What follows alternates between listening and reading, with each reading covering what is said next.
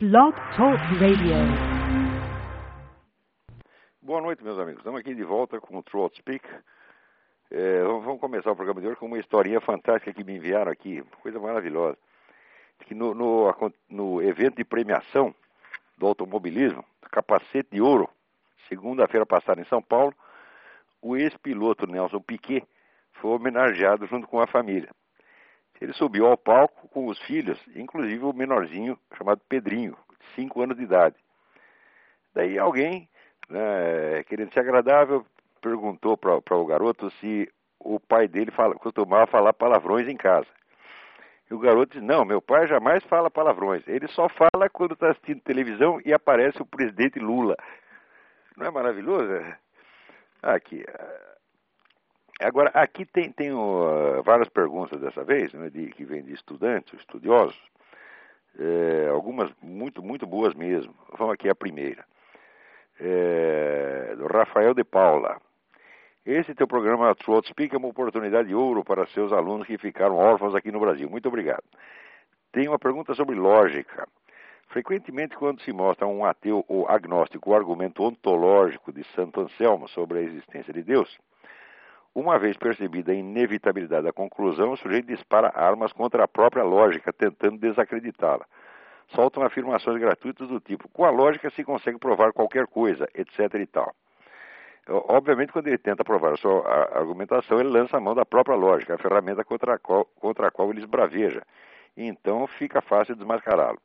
A minha pergunta é: quais são os limites da lógica? O argumento de Santo Anselmo extrapola esses limites ou não?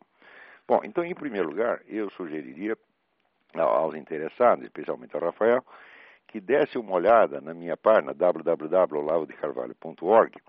Tem um texto lá que se chama eh, Identidade e Univocidade. O texto é exatamente sobre o argumento de Santo Anselmo e uma refutação das objeções que Kant, eh, Kant fez a ela. É, muito bem quando você fala os limites da lógica, limites internos não, não existe nenhum. Quer dizer, tudo aquilo que pode ser, todo o território que pode ser abrangido pela lógica, ela de certa maneira é, é onipotente, porque ela é uma tradução, onde é a tradução no microcosmo humano, tradução no microcosmo da fala humana, da própria unidade do real, que é um princípio básico é, de, praticamente de, de, tudo que o ser humano possa falar ou pensar, a base é o princípio da unidade do real. É, no entanto, é preciso ver o seguinte, que é, só é possível você utilizar a lógica propriamente dito, onde você tem já é, as premissas comprovadas. A dificuldade não é o raciocínio lógico, o raciocínio lógico é até fácil. Se ensinar o macaco copia direitinho, porque a lógica segue um certo automatismo. O difícil é justamente você é, captar as premissas. As premissas vêm da realidade, vêm, vêm da experiência mesmo. Né? E algumas delas são, são, não, são fáceis de você atingir. No Brasil, de uns anos para cá, o pessoal eh, dá, dá, muito valor a essa coisa da discussão e, da, e, até, até da lógica. Uns valor positivo, outros negativo, mas tem a impressão que existe uma certa obsessão com isto. Né? É, e se acredita até, o pessoal até confunde a filosofia com a simples dedução lógica, a capacidade de dedução lógica é idealizada. Na, na, realidade, a dedução lógica não tem grande importância, não. O difícil é a, a captação das premissas, que é, na maior parte dos casos, uma atividade de ordem puramente intuitiva. Daqui a pouco eu vou ler para você uma coisa que eu escrevi a respeito. E espero que, que ajude. Por outro lado, você precisa ver que os limites da lógica são os limites do próprio pensamento humano. O pensamento, o pensamento humano, ao pensamento humano, não cabe captar a realidade, prender a realidade dentro de um, um tecido discursivo. O pensamento humano não consegue fazer isso. O pensamento humano é apenas o pensamento e a fala humana, portanto a lógica também, são apenas um, um pequeno complemento à percepção que nós temos da realidade. Quer dizer, para você falar ou demonstrar qualquer coisa, você está supondo a presença integral da realidade em torno de você. Você faz parte desta, de, desta realidade. E a comunicação humana também faz parte da realidade. Portanto, ela não poderia, para o pensamento apreender a realidade como seu conjunto, seria preciso aquele negócio do barão de Munchausen, que o sujeito se, se puxar para fora da água pelos próprios cabelos. Quer dizer que a, ver que a, a fala, a conversação e sobretudo a arte da demonstração, elas valem para quem sabe das coisas, vale para quem está percebendo a realidade. Se o sujeito não percebe, a lógica não vai fazê-lo perceber também. Tá certo? E é, é exatamente a função do pensamento nunca é de apreender a realidade de uma malha, e muito menos a de substituir a realidade. É apenas é um, é um pequeno complemento. Você vê, qualquer conversação, por mais banal que seja, ela pressupõe entre os interlocutores uma infinidade de dados que eles percebem da situação e que eles não seriam capazes sequer de, de, de, de transpor em palavras. Né? Isso, por exemplo, se você encontra um amigo seu na rua e você percebe que ele está triste, você imagina a multidão de sinais que você pegou para captar a tristeza dele. Né? É... Agora, se você disser assim, o fulaninho está triste, o outro responder para você, um terceiro responder para você, prove, você está perdido. Você não vai poder provar que o sujeito está triste, porque a única prova da tristeza é você percebê-la de alguma maneira. É e assim por diante. Quer dizer, existem milhares de coisas que você não, não, não tem como provar. A prova subentende nos interlocutores uma percepção adequada da realidade. Quer dizer, a lógica não é onipotente. Você não pode tirar um sujeito da loucura através da lógica. Tá certo? Todo, é, aliás, o próprio, próprio Aristóteles dizia que jamais deveríamos tentar usar a lógica com quem não conhece os princípios da argumentação. Quer dizer, além de você, do sujeito conhecer o assunto, ou seja, ele ter uma experiência da realidade que seja comparável com a sua, ele também precisa conhecer os princípios da, da, da arte dedutiva, senão ele vai, vai, vai, você vai fazer buraco na água. Quer dizer, a lógica nesse sentido, ela é quase impotente, ela só funciona para pessoas dizer, que tenham conhecimento, que tenham, tenham é, uma experiência mais ou menos igual à sua, e com a qual será possível uma comunicação. Né? Mas, falando nisso, eu vou até ler para vocês um, um, escrito que eu fiz aqui, eu fiz para o, o meu, meu curso lá da São Paulo, da R Realizações, no curso, na, na, na, na aula, minha próxima aula, esse, esse texto será apresentado e comentado. Aqui eu não vou poder comentar, eu vou só ler, mas espero que seja útil para vocês e se chama Notas para uma Introdução à Filosofia. Então vamos lá. Não existe filosofia elementar. Por onde quer que você entre numa questão filosófica, não importando qual seja, vai desembocar direto no centro mesmo da encrenca. Nada poderá ajudá-lo a não ser o domínio da técnica filosófica. Técnica filosófica é saber rastrear um tema, um problema, uma ideia, até suas raízes na estrutura mesma da realidade. Trata-se de pensar no assunto até que o pensamento encontre seus limites e a própria realidade comece a falar. Pensar aí não é falar consigo mesmo, combinar palavras ou argumentar tentando provar alguma coisa. Não é nem mesmo construir deduções lógicas, por mais elegantes que pareçam.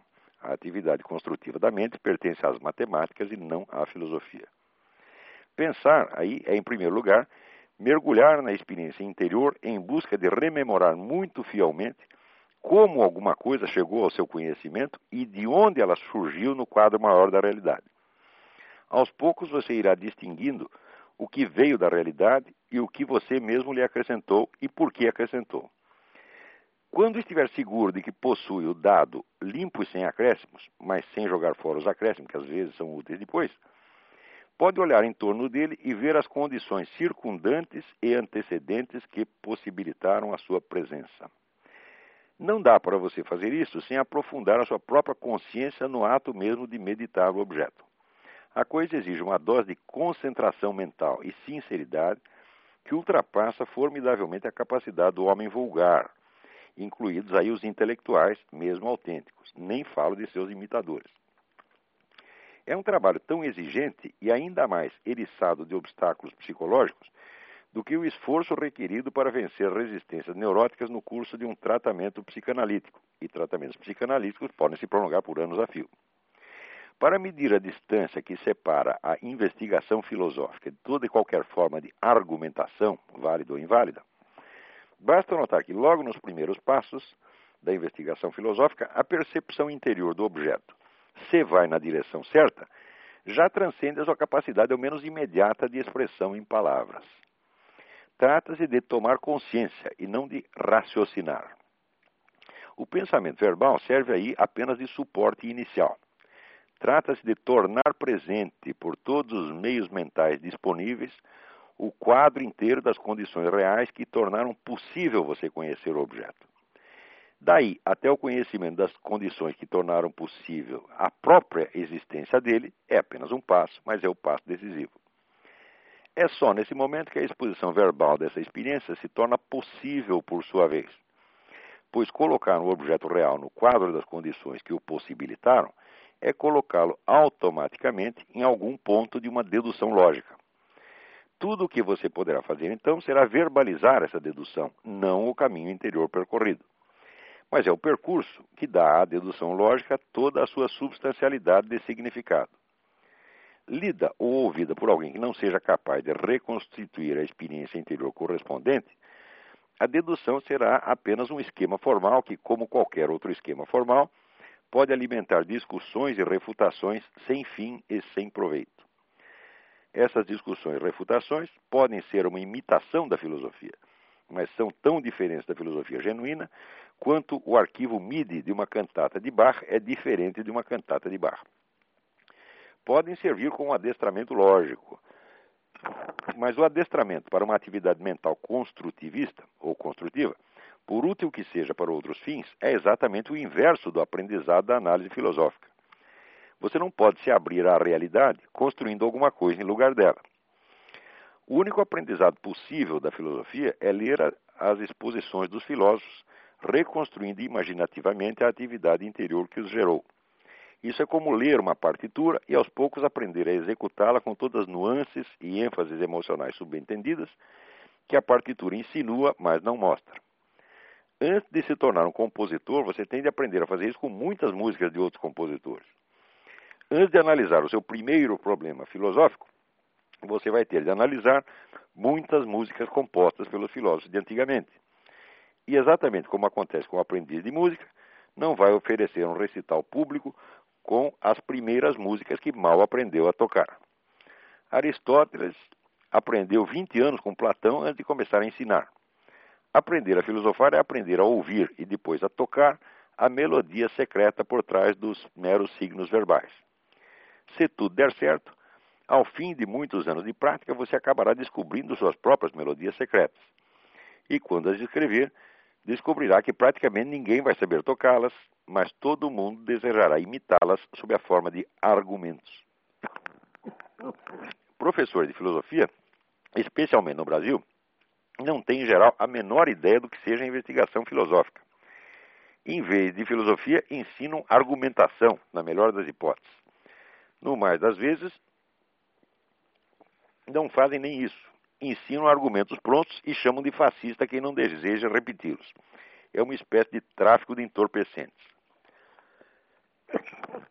É isso aí, gente. O Brasil, o pessoal vai dizer, tem pouca não só tem pouca cultura, como tem pouca experiência da vida e pobre experiência anterior, tem pouca penetração no seu próprio universo interior, pouco, pouco conhecimento de si mesmo, pouca capacidade de, de, de investigação desse, desse mundo sutil né, do, do conhecimento interior. Em compensação, o pessoal adora argumentação. Então, argumentos são construídos, são, são esquemas lógicos construídos. A construção é o contrário da percepção. Percepção é você receber alguma coisa, você receber dados que vêm ou de fora ou de dentro. Quer dizer, vem ou da sua percepção física agora, ou vem da sua memória, do seu próprio mundo interior. Mas que não são construídos, são percebidos, são recebidos. A arte da argumentação, ao contrário, é uma arte de você criar esquemas, tá certo? expressivos. Uma coisa é exatamente o contrário da outra. Quer dizer, a capacidade filosófica pouco tem a ver com a capacidade de argumentar. A capacidade de argumentar é um complemento que vem depois, né? é a capacidade, para assim dizer, expressiva e quase literária, tá certo? Mas que no Brasil se substitui frequentemente a, dizer, a verdadeira análise filosófica. Isto quando o sujeito sabe argumentar, que já é uma, uma, uma raridade. O pessoal gosta de argumentar, mas não quer dizer que saiba fazê-lo. Né, é, então, o pessoal usa, vamos dizer assim, muitos conceitos de, de, de, de arte dialética, né? falam argumento, argumentam ad hominem, etc., mas eles não sabem o que estão falando. Né?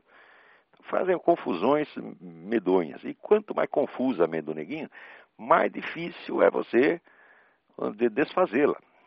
Se você conversar com um ignorante, você tem que fornecer a ele os conhecimentos faltantes. Você não pode refutar a ideia dele. Antes você tem que fornecer a ele o que está o que está faltando. E às vezes, quando falta percepção interior, até isso você teria que dar para ele. Quer dizer, você teria que praticamente fazer uma, uma psicanálise com o sujeito antes de poder discutir a ideia dele. Né? Então, no Brasil, assim, quanto mais o pessoal fala, mais burro fica.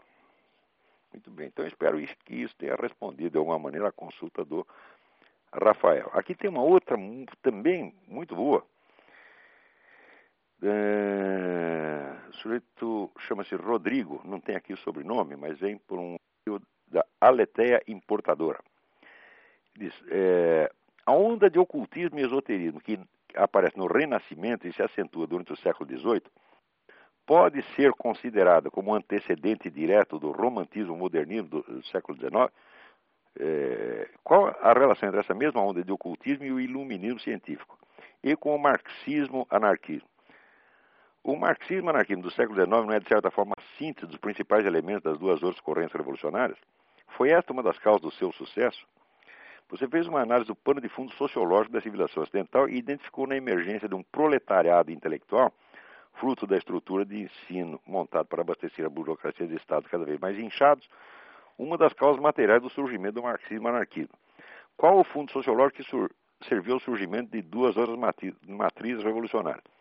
As perguntas são tão interessantes que a gente precisaria de várias perguntas para, para de vários, vários programas para responder. Mas vamos a primeira. A onda de ocultismo e esoterismo que nasce no Renascimento e se acentua durante o século XVIII pode ser considerada como um antecedente direto do romantismo sem a menor sombra de dúvida. Há uma linha de continuidade bastante comprovada. A gente fala linha de continuidade quando a, dizer, os documentos de uma, de, de, uma geração se referem explicitamente vamos dizer, a dados recebidos da outra geração. Então você vê que está havendo uma continuidade. Um sujeito falou uma coisa, que passou por outro, passou por outro, passou por outro. Então não se trata, vamos dizer, de, de interpretações que o historiador faz. Entendeu? Quer dizer, essas linhas de continuidade, hoje, estão é, já bastante, bastante comprovadas. E qual a relação entre essa mesma onda de ocultismo e iluminismo cientificismo? Muito bem. O iluminismo, ele, a imagem dizer, popular dele é que é o império da razão científica, tá certo? E é contra todas as formas de obscurantismo. Mas isso é apenas anúncio, isso é apenas propaganda. Quando você vai estudar a história mesmo, você vê que é é uma das épocas mais profundamente imersas em ocultismo, bruxaria, sociedades secretas, rituais esquisitíssimos, iniciações. Aliás, é uma época em que essas coisas proliferaram no mundo de, de uma maneira, é, maneira assombrosa. Né? Existe um autor chamado Jocelyn Godwin que tem estudado isso muito bem. Ele é, publicou um livro, The Pagan Pagan Dream of the Renaissance, é o sonho pagão da Renascença, e outro livro chamado The Theosophical Enlightenment, é o Iluminismo Teosófico. São obras absolutamente indispensáveis para você entender exatamente o que se passou nessa época. Você vê, tudo que nós conhecemos, vamos dizer, como astrologia popular hoje, essa coisa do horóscopo, tudo isso aparece também na Renascença. Né? A Renascença pode ser definida até como a era da astrologia. Né, foi a era em que apareceram onde o, o, os grandes astrólogos do Ocidente, como Morin de Villefranche, Jerônimo Cardano e, e outros tantos. Todos os clássicos da astrologia são dessa época. A astrologia se tornou uma verdadeira mania na, na, na, na Renascença. Junto com a astrologia também, a, a alquimia. A, a, alquimia, pela qual o pessoal tem um, um certo interesse, mas um interesse modesto durante a, durante a Idade Média, na Renascença explode aquilo. Né? E tudo isso passa da Renascença dizer, para o Iluminismo. Na época do Iluminismo, então, era a, vamos dizer, a mania dos fluidos animais, né, do, do, do, tal do Anton Mesmer, e havia, foi, foi, quando começam, vamos dizer, as primeiras experiências é, experiências psíquicas cuja moda se, se, se propagou até, até o século XX, tudo isso começa nesta época. Todos os luminares, né, os líderes do iluminismo, eh, Voltaire, Diderot, D'Alembert, estão todos metidos em sociedades secretas, esotéricas ou pseudo-esotéricas, como quem chama, todos eles. E sem você estudar essa parte, você não entende realmente o que eles estão falando. Porque muito, vamos dizer, da, da, da, da imagem externa de racionalismo, de cientificismo, etc., é apenas uma fachada.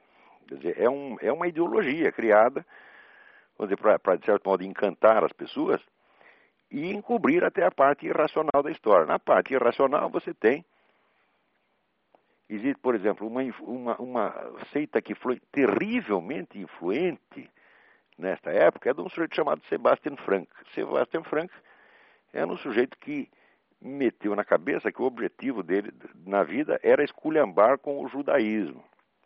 Tá certo? Então, para isso, ele criava um pseudo-judaísmo, tá certo? que era praticado pelos, seus, pelos membros da sua sociedade secreta, ao mesmo tempo que publicamente, alguns deles mantinham uma identidade de, de judeus ortodoxos e outros passavam para o cristianismo. Ele queria colaborar, na verdade, o judaísmo e o cristianismo, mas o judaísmo era mais fácil porque era mais pequenininho. Tá, Então é curioso você ver que tudo o que mais tarde veio a acontecer na Igreja Católica, né, sobretudo nos anos 60, com essa inf tremenda infiltração de, de, de, do comunismo né, dentro da, da Igreja, hoje já é uma coisa comprovada, sobretudo nos livros desse historiador Ricardo de la Sierva, tudo isso que a igreja passou nos anos 60 do século XX, o judaísmo já tinha passado 150 anos antes, 150 anos ou mais, graças sobretudo a esta seita desse senhor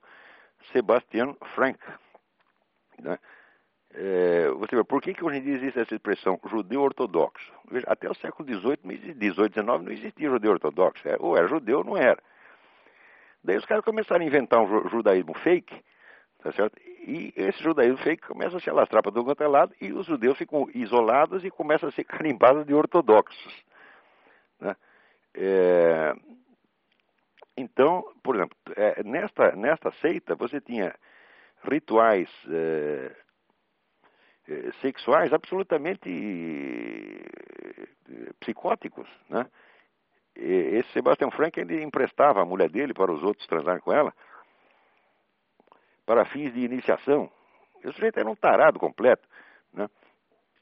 Então, é, toda esta parte obscura do iluminismo, que constitui 98% dele, é geralmente ignorado pelo público. O pessoal tem essa ideia ingênua né, de que era a época da razão e das luzes, etc, etc. É, Existe um livro muito interessante. Um, um minutinho, vou pegar o livro aqui e dizer para você. Vou dar uma indicação preciosa aqui.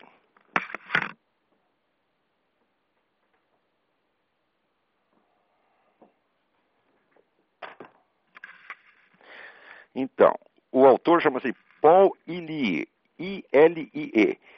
E o livro chama-se The Age of Minerva, a Era de Minerva. E é um estudo sobre, vamos dizer, o, a irracionalidade nos paradigmas do, do, do, do, iluminismo. Quer dizer, hoje os historiadores sabem que foi o iluminismo, e não foi nada disso do que é, esse pessoal mais popular, que o pessoal pensa na, nessa imagem popular. Muito bem. O marxismo aqui do século XIX não é, de certa forma, a síntese dos principais elementos das duas correntes revolucionárias? Bom, ele está se referindo aqui a um artigo em que eu digo que o movimento revolucionário ele tem uma unidade histórica ao longo dos tempos. Essa unidade histórica se comprova, vamos dizer, pelas linhas de influência passadas de geração em geração, como eu disse, através dos documentos, onde uma geração conscientemente se reporta à anterior, criticando, endossando, complementando e prosseguindo de algum modo. Então, esta linha comprova a existência de três ondas do movimento revolucionário. A primeira seria o iluminismo. Na verdade, a primeira teria sido o messianismo, né, que, né, aquelas é, seitas tipo, é, tipo Thomas Monzer e outros. Tá certo? Mas isso ainda seria o pré-movimento revolucionário. O movimento revolucionário mesmo ele toma corpo como unidade consciente a partir do iluminismo. Então a gente vê várias ondas desse movimento revolucionário. A primeira é o iluminismo, a segunda é, é, é o romantismo. É, a terceira, depois, é, é, o marxismo e o anarquismo. A quarta seria o cientificismo, materialismo, do final do, do, do, do, do século XIX. À medida que o movimento prossegue, vamos dizer, quando a sua camada mais nova começa a fraquejar, o que, que o movimento faz? Ele restaura uma onda anterior para injetar vida na, na ideologia revolucionária declinante. Por exemplo, nos anos 60, quando houve aquela decepção com a União Soviética, o pessoal restaurou o quê? Restaurou o, o modernismo do século XX. O modernismo do começo do século XX é uma continuação do romantismo. Então vem toda aquela onda irracionalista de pansexualismo, ocultismo, etc. Tudo isso aparece como, reaparece à tona com o movimento da nova era, que é estreitamente ligado ao movimento da nova esquerda, né? New Age New Left. É, então isso é, essas, esses, é, essas restaurações né, que reforçam o movimento revolucionário são, são uma constante. E ele pergunta aqui se o, o plano de fundo sociológico do movimento revolucionário é o proletariado intelectual, qual teria sido o das etapas anteriores. Né? Foi exatamente a mesma coisa. Dizer, a história do movimento revolucionário é a história da intelectualidade moderna, a história dos intelectuais. É. Compreendido como intelectual, a coisa no sentido gramsciano ampliado, quer dizer, todo mundo que dá palpite, os formadores de opinião de modo geral. Então, só que também a intelectualidade ela vai, vamos dizer, ganhando força e ganhando um status na sociedade, né, na medida que se expande o sistema, sistema universitário moderno. Mas antes disso, dizer, já no século XVIII, os intelectuais que eram pessoas sem um lugar definido na sociedade, uma espécie de substitutos autonomeados do, do clero católico, era uma horda de gente, vamos dizer, mais ou menos gente ao mesmo tempo importante, mas sem uma função definida, e que então encontra, nomeia para si mesmo uma função que é de criar um mundo novo, e vive sempre em função, vamos dizer, das suas promessas de futuro. Já está completando então alguns séculos. Muito bem, outra carta aqui, Erickson Oliveira. Me pergunta o que, que eu acho deste negócio, do, do, desse, desse documentário que o autor do filme Titanic fez, onde ele diz que encontrou os túmulos de Jesus Cristo e seus familiares. Olha, não tem que achar nada, essa história já vem aí desde os anos 60, quando aqueles dois picaretas, se chamam Bagent e Lee, é, inventaram a história de que Jesus Cristo é, casou com Maria Madalena, é, foi para o Japão, teve um monte de descendentes, até tem uma senhora aqui nos Estados Unidos que ela afirma que ela é descendente carnal de Jesus Cristo. Deve ter vários outros por aí, né? Talvez eu mesmo seja um deles e não, não saiba, vocês também. Né? Qualquer um pode dizer que é descendente carnal de Jesus Cristo, como pode dizer que é descendente carnal de Adão e Eva. Né? Assim como no, no, mundo islâmico está repleto de descendentes de Maomé. Né? Qualquer sujeito que é bancal importante é descendente de Maomé. Agora nós temos esta, inventamos, né, para não ficar atrás, nós também temos esta agora, podemos dizer que somos descendentes de Jesus Cristo. Mas eu não assisti o filme, evidentemente, né? É, eu só vi a página do, tem, tem uma página dedicada à promoção desse, desse documentário. E o que eu tenho a dizer é o seguinte: é que o próprio arqueólogo que localizou esse túmulo, ele mesmo diz que o filme é tudo uma picaretagem. Quando os camaradas dizem, por exemplo, ah, nós fizemos teste de DNA, eu digo, olha, o único teste de DNA que pode comprovar, vamos dizer que um, um sujeito é Jesus Cristo, é comparar o DNA dele com alguns descendentes comprovados. Tá certo? Porque se você pegou um, um cadáver lá, você comprovou que é o cadáver de Maria, né? é, muito bem. Maria tinha parentes inumeráveis ali, né? Então não, não, tem que ser necessariamente Jesus Cristo. Eu acho que isso aí, vamos dizer, faz parte de todo um projeto civilizacional que está sendo implantado, vamos dizer, a toque de caixa no mundo. Quer dizer, os caras inventaram uma civilização nova, uma civilização anticristã, tá certo? E a estão implantando, vamos dizer, mediante operações de propaganda milionárias. Né? E eles vendem mitos e lendas assim com uma facilidade impressionante. Agora, por exemplo, nós vemos o Al Gore ganhando este, este, este prêmio por um, um documentário que alerta contra o aquecimento global em pleno inverno, o inverno mais intenso que já teve nos Estados Unidos, caindo neve para tudo quanto é lado, e o nego advertindo contra o aquecimento global. Nós não podemos esquecer que essas pessoas que falam do aquecimento global eram as mesmas que 30 anos atrás advertiam contra o resfriamento global. Esse pessoal do, que é desses dessas entidades globalistas, tipo o Clube de Roma, eles já advertiam contra isso. Aliás, o Clube de Roma, nos anos 60, ele advertia que quando chegasse nos anos 80, o tráfego teria se tornado impossível. Todas as estradas do planeta estariam entupidas de tanto carro que havia. E baseado nisso, eles pediam a interrupção da fabricação de carros. Agora, com esse negócio de aquecimento global, os caras estão querendo paralisar que 80% da economia americana. E o objetivo é somente esse. Isso tudo é, vamos dizer, uma, é uma espécie de arma de guerra ideológica. Nós não podemos esquecer que o esquema globalista aqui, ele tem a ideia de transformar os Estados Unidos no, no que se chama império transitório. Império, a finalidade do império transitório é desaparecer e ser absorvido dentro do império definitivo que é o império do governo global. Tudo isso só serve para isso. Agora, não é um projeto político, isso é um projeto civilizacional completo. Esse pessoal já programou como é que os nossos netos vão viver, que, que, que valores eles terão, que princípios morais vão orientá-los, no que, que eles vão trabalhar, como é que eles vão se vestir. Isso aí estão implantando isso no mundo inteiro. Eu não posso comparar isso senão com o reino da anticristo, quer dizer, o reino da mentira global. Porque quando você vai estudar cada uma das cada um dos, dos tópicos que eles propõem é sempre baseado em empulhação. E esse negócio aqui do, do, do cadáver de Jesus Cristo e dos descendentes de Jesus Cristo é mais uma. Você pode ter certeza que é mais uma. Isso aí é apenas o, o, é o, o código da Vinci em nova versão. Muito bem, recebo aqui também do Davi Carvalho, né, uma, uma carta, a semana na Folha de São Paulo foi produtiva. Primeiro, o artigo do Renato Janine Ribeiro rendeu. O Renato Janine Ribeiro escreveu um artigo dizendo que de vez em quando até os criminosos devem ser punidos. Né? Por causa disso, todo mundo ficou revoltado com ele. Disseram que ele passou para a extrema-direita. Olha aqui, ó. Eu, só no jornal de ontem foi atacado por, com indignação por Hélio Gaspari e uma ítalo-uspiana Andrea Lombardi, ambos o acusando de apologia do crime.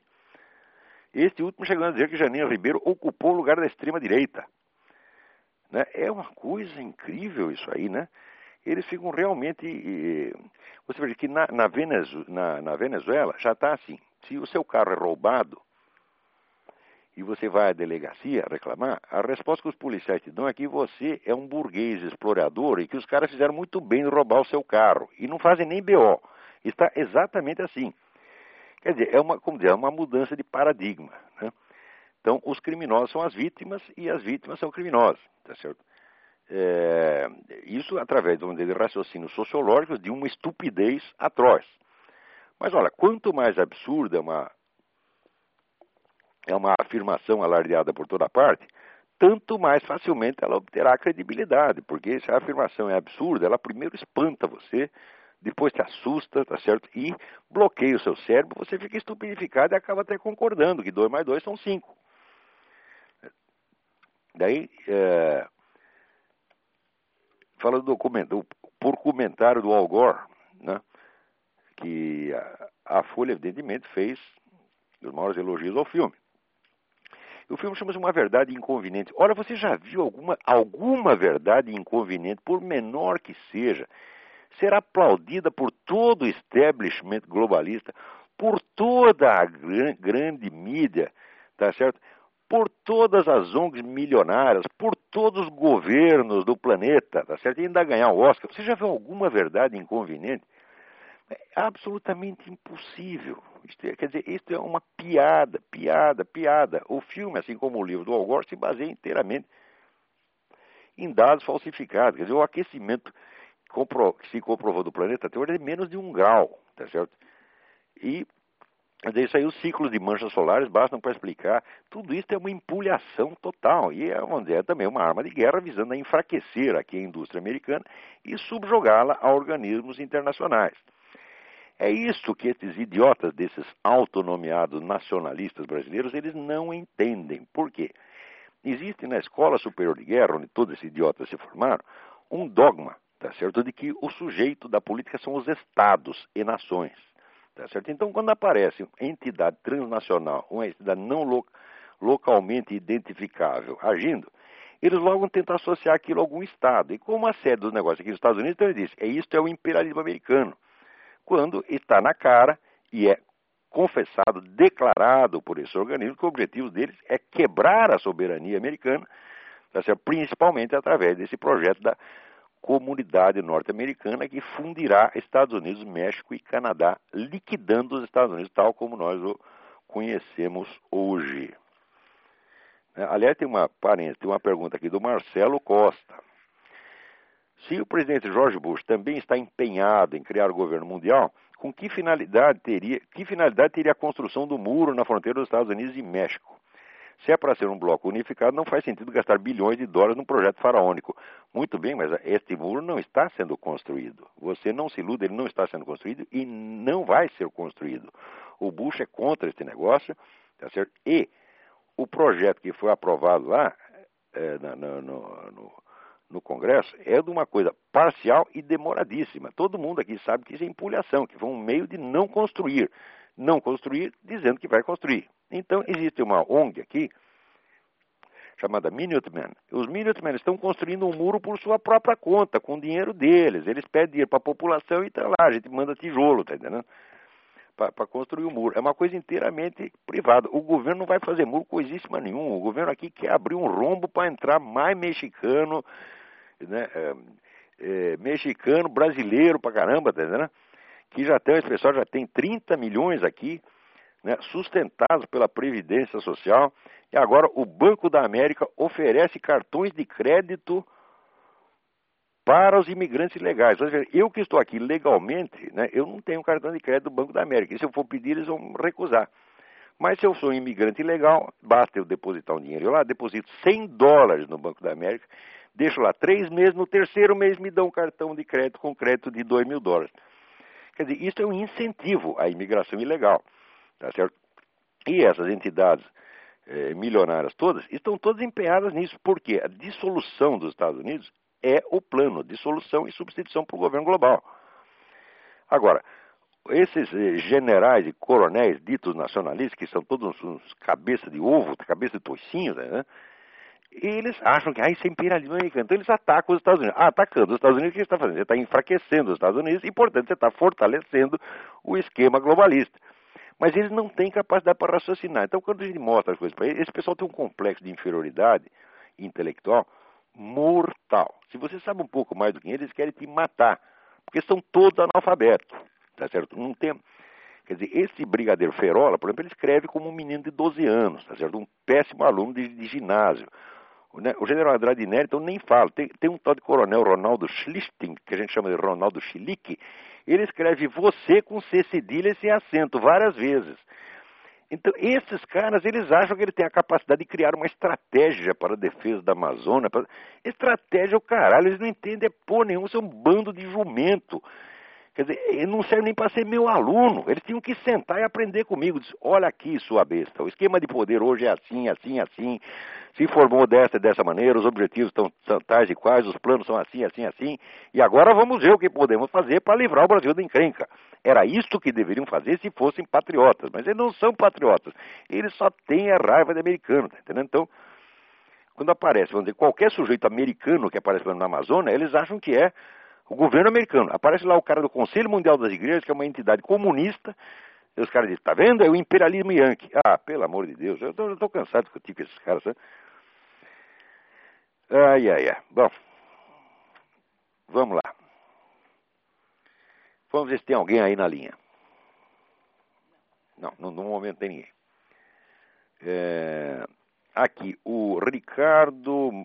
Peraí, antes disso tem um negócio aqui muito importante, muitíssimo importante, que é uma mensagem do Ricardo Sales, de São Paulo, né, que me informa um, um momento. Aqui é um negócio, mas é tão importante isso aqui.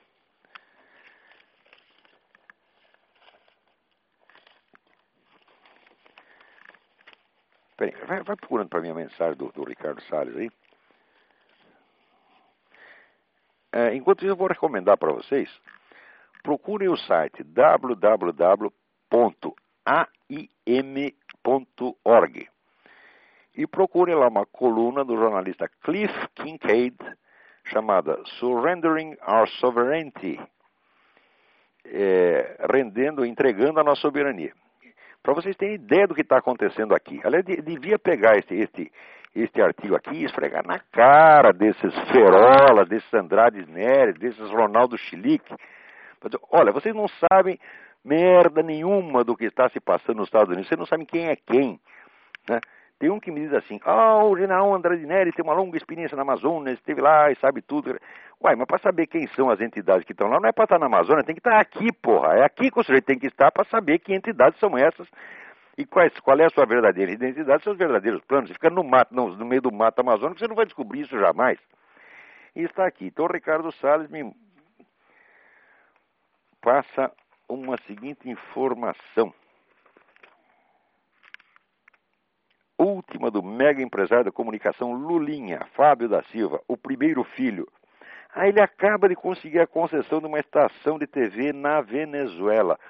Olha só como é bom fazer negócio com gente amiga. O Hugo Chaves, ele sabe né, recompensar os, os favores recebidos. Quer dizer, ele embolsa dinheiro do Brasil, do bem, dinheiro do Brasil que saiu do seu bolso, meus amigos, saiu do seu bolso, e do bolso de 180 milhões de trouxa que tem aí, e para retribuir o que ele recebeu de nós, o que, que ele faz? Ele dá um canal de televisão para o Lulinha. Né? Então, o Lulinha, simbolicamente, ele representa, então, o coração dos brasileiros. Né? A generosidade que temos tido com a Venezuela será retribuída não a nós, mas ao Lulinha.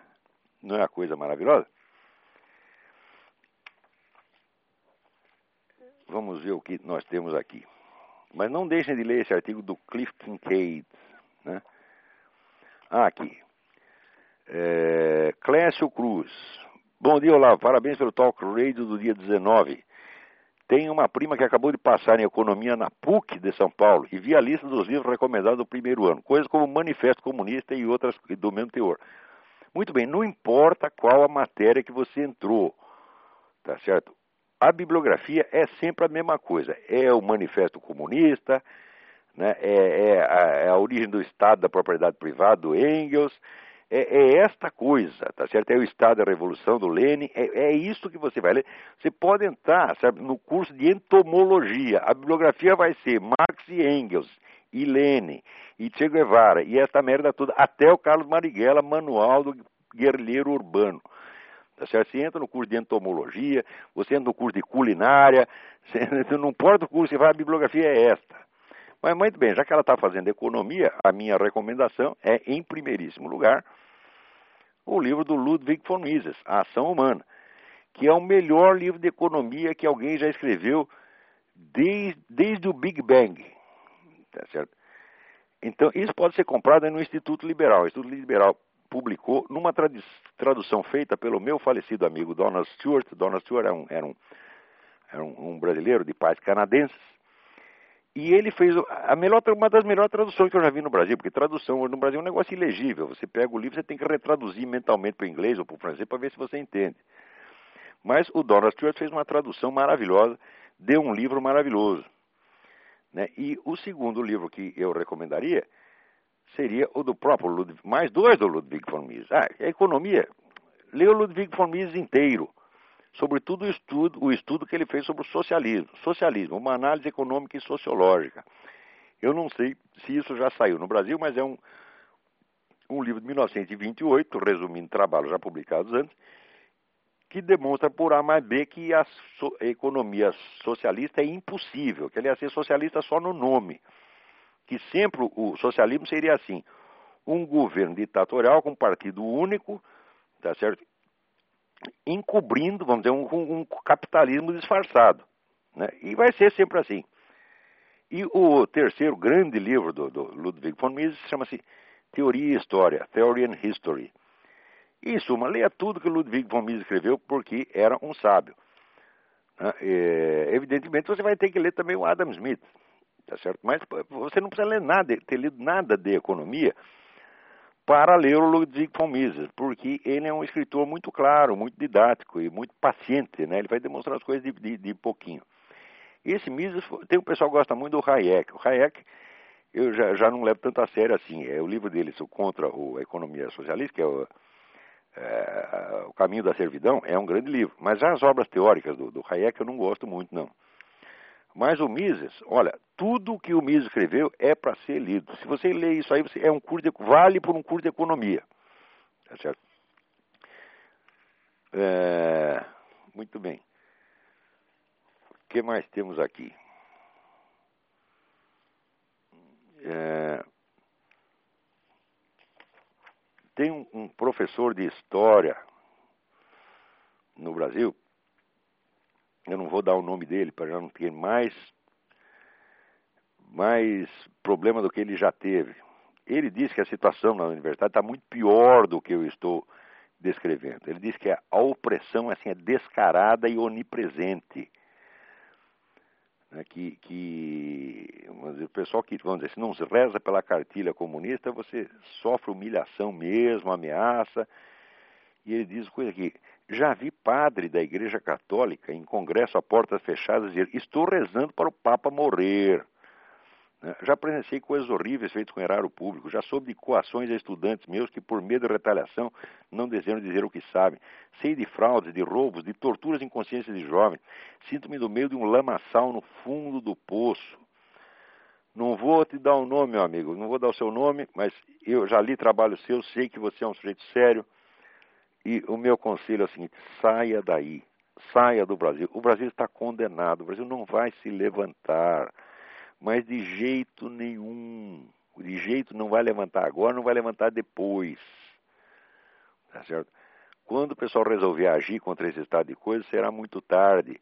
O que está se formando na América Latina é um esquema de poder monstruoso, contra o qual ninguém poderá fazer nada. Por enquanto, ainda até poderia tentar fazer alguma coisa, mas daqui a pouco será impossível. Você vê, o Hugo Chávez já abriu o jogo. Ele disse que a América Latina inteira, a América do Sul inteira tem de se transformar numa só república. Você vê, o sujeito está com um plano de unificar todas as nações, acabar com todas as soberanias nacionais e criar o que ele chama de Estados Unidos da América do Sul. E esses vagabundos desses milicos ditos nacionalistas ficam apoiando esse esquema anti-americano, dizendo que estão defendendo a soberania nacional. Essa é a soberania nacional que vocês vão ter. Vocês vão viver nos Estados Unidos da América do Sul, vão bater continência para Hugo Chávez. Dizer, vocês, claro que tem gente até honesta no meio dele, mas o sujeito honesto e burro, eu até prefiro um desonesto, pô. O desonesto dá para conversar, mas o sujeito burro não tem jeito, né? É, muito bem, vamos ver mais uma cartinha aqui. Tem alguém na fila? É... Eu gostaria de perguntar algo sobre. É, Ricardo Marques Silva. Gostaria de perguntar algo sobre a Alemanha, na verdade sobre a cultura alemã. Não foram poucas as vezes que eu vi o senhor dizer que no mundo de hoje os Estados Unidos são o último pendão da decência, da democracia da liberdade, e, portanto, a única nação que está apta a lutar contra a realidade macabra da cultura revolucionária. O que me pergunta é, é como é possível alijar a cultura alemã a importância da, da manutenção da cultura humana tal como a conhecemos. E daí ele cita né, infinidade de, de, contribuições alemãs, Leibniz, Wolf, Goethe, Schelling, Husserl, Scheller, von Mises, Frankl, etc. Bom, tudo isso existiu, mas não existe mais. E o que sobrou da Alemanha veio para cá. Você não pode esquecer, vamos dizer que onde é que veio para da Alemanha e da Áustria também. Dizer, muito do que a gente chama cultura alemã é austríaca, na verdade. Né? Então, onde, onde veio trabalhar o von Mises? Aqui. Onde veio parar o Viktor Frankl? Aqui. Onde veio parar o Eric Fegner? Aqui. Onde veio parar o Thomas Mann? Aqui.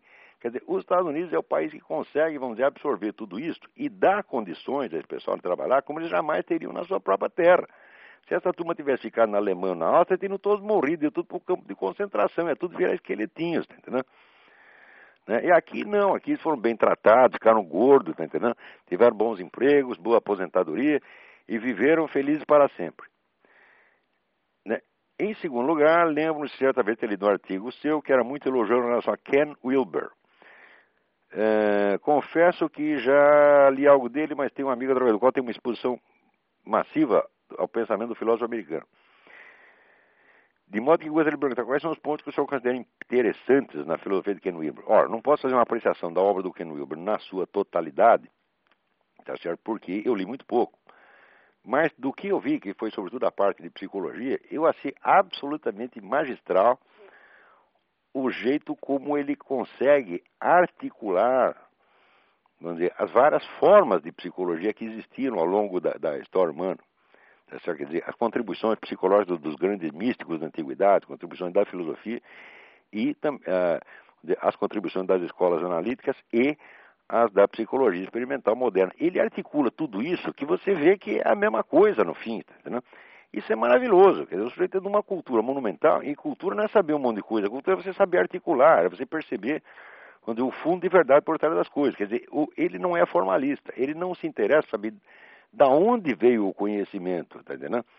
E, e julgar pela fonte. Não, ele julga pela substância do conhecimento. E com isso, ele se tornou para mim um dos grandes psicólogos do, do, do, do século XX. Não sei dizer, eu não saberia fazer uma apreciação da filosofia dele no total, mas garanto para você que nesta parte da psicologia, ora, dificilmente se encontrará algo melhor. É de se tirar o chapéu. Muito bem, e com isso nós vamos já aqui, eh, se não há ninguém na linha, eh, então nós já vamos encerrando aqui o nosso, nosso programa né, agradecendo a atenção de todos e até a semana que vem. Obrigado.